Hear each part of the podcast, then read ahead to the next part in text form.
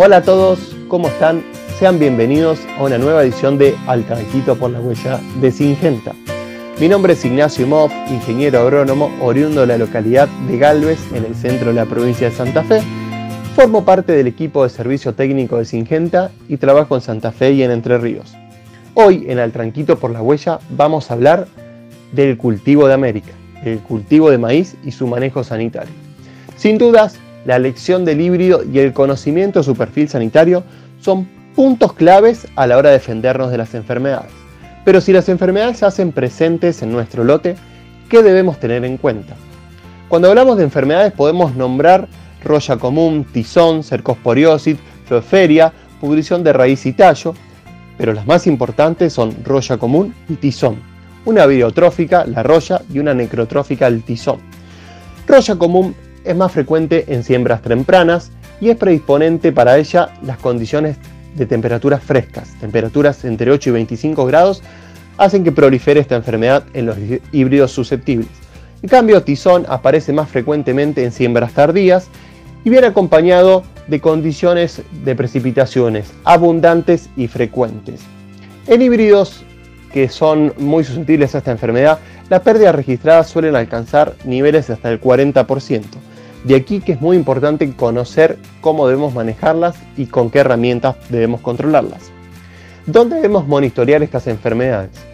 El monitoreo debe ser dirigido a la hoja de la espiga, espiga más 1 y hoja de la espiga menos 1. Estas tres hojas componen cerca del 40% del área foliar total del maíz.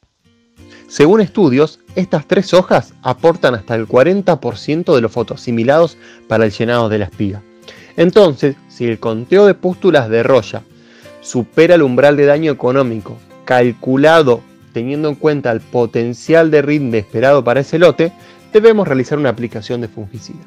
Por otro lado, en lo que respecta a tizón, es más importante conocer el área foliar afectada en las hojas a conocer el número total de manchas o lesiones por hoja.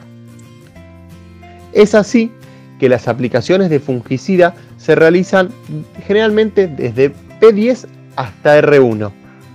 En años donde las condiciones son muy predisponentes, sumado a híbridos muy susceptibles a enfermedades, sobre todo tizón, aplicaciones realizadas tempranas en B8 requirieron de una doble aplicación más tarde, cercano reproductivo, donde la respuesta a esta doble aplicación fue marcada y fue significativa. Nuestra recomendación, nuestro producto de parte de Singenta para el control de enfermedades en maíz, es la aplicación de 500 centímetros cúbicos por hectárea de Amistar Extra. Amistar Extra es un fungicida compuesto de un potente triazol, el ciproconazole, más una astrovirulina, la azoxistrobina, que nos da esa persistencia de control que nosotros necesitamos de un fungicida.